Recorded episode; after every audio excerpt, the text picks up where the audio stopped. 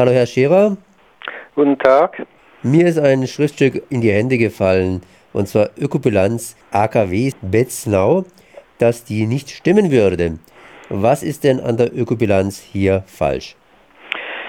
Ja, wir haben äh, von Greenpeace eine lange Recherche gemacht und äh, haben Hinweise gefunden, dass ähm, nicht richtig deklariert ist, woher äh, gewisse Uranteile kommen, die im Betznau ähm, Kernbrennstoff eingebaut sind. Die NOK, also die Betreiberin des AKW Betznau, sagt in der Umweltdeklaration, das sei aus äh, der Abrüstung von Kernwaffen in Russland und unsere Hinweise, unter anderem von der Internationalen Atomenergieagentur, die deuten darauf hin, dass das äh, nicht der Fall ist, sondern dass äh, da Uran aus Schiffsantriebsreaktoren verwendet wird. Wo ist denn da das grundsätzliche Problem dabei? Das Problem ist, äh, dass äh, dieses Uran aus Schiffsreaktoren eben schon einmal im Einsatz war in den Schiffsreaktoren und dass das zuerst wieder aufgearbeitet werden muss, bevor es äh, gereinigt dann äh, verwendet werden kann, um Kernbrennstoff für westliche Atomkraftwerke zu produzieren. Und diese Wiederaufarbeitung, die geschieht in Russland im Atomkomplex Mayak. Und das ist einer der äh, berüchtigsten Atomkomplexe, der äh, macht äh, sehr große radioaktive Verseuchung da in der Gegend. Und von diesen Anlagen wird nichts erwähnt in der Umweltdeklaration der NOK. Das heißt, dass man hingeht und praktisch denkt, man hat hier relativ sauberes Uran, ich sag mal den Begriff sauberes Uran, und tatsächlich wird das Uran nicht sauber aufgearbeitet, sondern es wird in der Atomanlage Mayak wieder aufbereitet, eine Atomanlage, die ausgesprochen unsicher ist. Auf der anderen Seite müsste sich die Schweiz ja auch darüber gefreut haben, dass sie praktisch hier mithilft, die Atombestände der Sowjetunion, sagen wir mal, relativ, relativ sauber abzuarbeiten, wenn tatsächlich die Atom, der Atomuran hier aus militärischen Beständen gestammt hätte. Ja, so ist es. Und damit hat die NOK auch immer wieder äh, öffentlich äh, äh, PR gemacht gesagt, so quasi, unser, unser Atomkraftwerk läuft äh, für den Weltfrieden, weil es eben Uran aus äh, Atomwaffenbeständen oder ähm, verbrennt. Ähm, es ist nun allerdings so, das wird schon gemacht in Russland, dass man auch Uran aus Atomwaffenbeständen äh, vor Jahren so im, im, Rahmen des Programms Megatons to, me, to, to Megawatt, dass man da äh, gewisse Mengen äh, äh, freigegeben hat, um daraus äh, Reaktorbrennstoff zu machen. Aber diese Verträge besagen, dass das äh, äh ausschließlich an die Vereinigten, Vereinigten Staaten geliefert wird, also an AKW-Betreiber in, in, den USA. Wir gehen bis jetzt immer noch davon aus, obwohl die NOK jetzt aktuellerweise wieder das Gegenteil behauptet, gehen wir davon aus, dass eben nicht solches Waffenuran äh, in der Schweiz äh, zum Einsatz gelangt ist. Äh, es kann allerdings sein, dass da die NOK irgend wirklich eine, eine ganz spezielle Regelung getroffen hat mit äh, den russischen Lieferanten.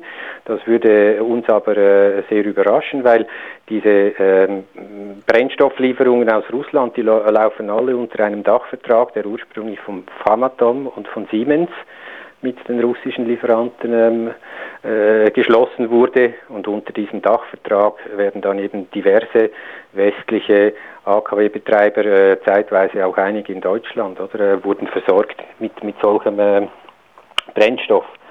Ähm, es ist nicht hundertprozentig ausgeschlossen, dass doch gewisse Mengen Waffenuran in den Kernbrennstoff in Betznau gelangt ist, aber äh, bisher haben wir einfach keine Unterlagen auf den Tisch bekommen, die das wirklich schwarz auf weiß bestätigen und denen wir vertrauen können. Recycling von Wiederaufarbeitungsuran, lohnt sich denn das überhaupt? Ist das überhaupt ein gangbarer Weg? Bringt das was? Äh, nein, die Schweiz ist hier mit wenigen anderen äh, ähm, AKW betreibenden Staaten ist, ist, ist ein Ausnahmefall. Also äh, der weltweite Trend ist eben äh, Wiederaufarbeitung, also die Wiederaufarbeitung überhaupt nicht zu machen, weil die schon sehr teuer ist. Und wenn sie trotzdem gemacht worden ist schon, oder, äh, das Wiederaufarbeitungsuran, das dabei äh, anfällt, nicht wieder zu verwenden. das ist äh, auf jeden Fall eine teurere und technisch anspruchsvollere und auch unter dem Gesichtspunkt äh, Strahlenschutz schwierigere äh, äh, Art Kernbrennstoff herzustellen, als wenn man den aus Natururan herstellt. Teurer, schwieriger und technisch aufwendiger. Ja. Hat es denn überhaupt einen ökologischen Nutzen, wenn ich mal so fragen darf? Da gibt es äh, bis jetzt zwei Standpunkte. Die ENOKA sagt ja, deswegen sei äh, äh, die Umweltperformance des AKW Betznau außerordentlich gut. Also die behaupten, dass äh, pro Kilowattstunde nur gerade etwas wenig über drei Gramm CO2 ähm, in die Umwelt freigesetzt werden.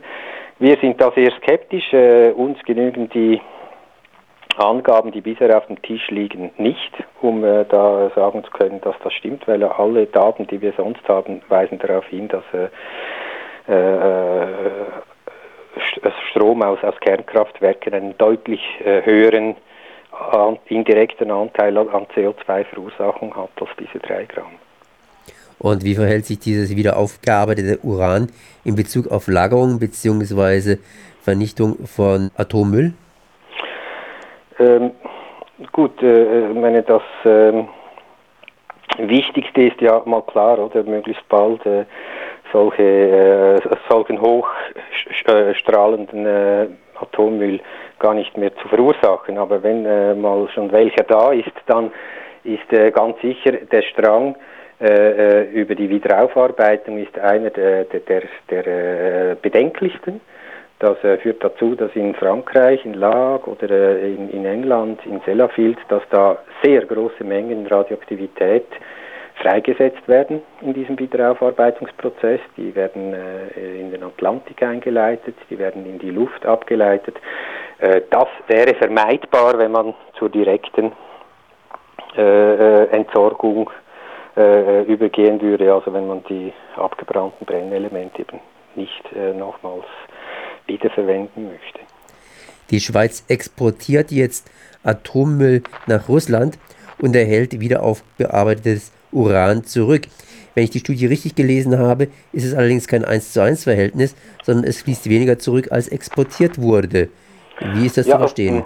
Ja, das ist so zu verstehen, dass äh, der Austausch mengenmäßig in Tonnen, der geschieht äh, als äh, äh Äquivalent des spaltbaren Anteils von Uran äh, und das Wiederaufarbeitungsuran hat nur noch einen geringen spaltbaren Anteil, er ist irgendwo im Bereich von äh, etwa einem Prozent, äh, was aber der Kernbrennstoff haben muss, das ist ein Anteil von 4 bis 5 Prozent spaltbare, spaltbares Uran. Und das bedeutet dann natürlich, dass eine sehr viel größere Menge Wiederaufarbeitungsuran nach Russland geliefert wird, werden muss, als dann äh, in Tonnage oder als Kernbrennstoff zurückkommt äh, in die Schweiz. Also wir gehen davon aus, dass äh, vier von fünf Tonnen Uran, die nach Russland geliefert werden, in Russland bleiben und dass nur eine Tonne im Kernbrennstoff aus Russland in die Schweiz zurückkommt. Und was machen die Russen dann damit? Das ist ähm, äh, ziemlich skandalös, was die Russen damit machen. Sie verwenden äh, dieses Wiederaufarbeitungsuran, um Kernbrennstoff herzustellen für ihre RBMK-Reaktoren und das ist jetzt so eine schöne Abkürzung. Äh, die RBMK-Reaktoren, das ist der Tschernobyl-Typ der äh, russischen Reaktoren, der gefährlichste, äh, den sie überhaupt haben und äh, der schon längstens wirklich definitiv außer Betrieb genommen sein müsste. Mit diesen äh, Wiederaufarbeitungsuranlieferungen nach Russland wird eigentlich äh, künstlich dazu beigetragen, den, äh, die, die, Betriebszeit dieser äh, Tschernobyl-Reaktoren zu verlängern.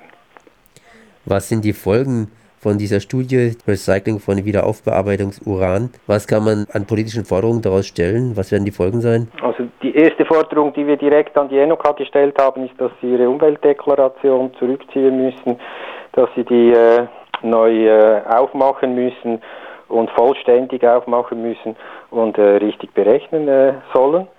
Äh, was äh, wir sicher auch weiterverfolgen werden, das ist äh, die Frage, darf, dürfen Schweizer Kernkraftwerkbetreiber die Kontrolle über das Uran, das sie nach England, nach Frankreich liefern, einfach so abgeben, indem sie das übereignen und das am Schluss äh, in Russland landet. Da gibt es einige Politiker in der Schweiz, die daran gar keine Freude haben auch äh, Politiker, die sonst gar nicht so kernenergieskeptisch sind, weil äh, die sind immer davon ausgegangen, dass äh, die Kontrolle erhalten bleibt, dass da nicht Uran irgendwohin äh, diffundiert, ohne dass man äh, noch genau weiß, wo es am Schluss landet. So Leo Scherer, Atomkampagne von Greenpeace Schweiz.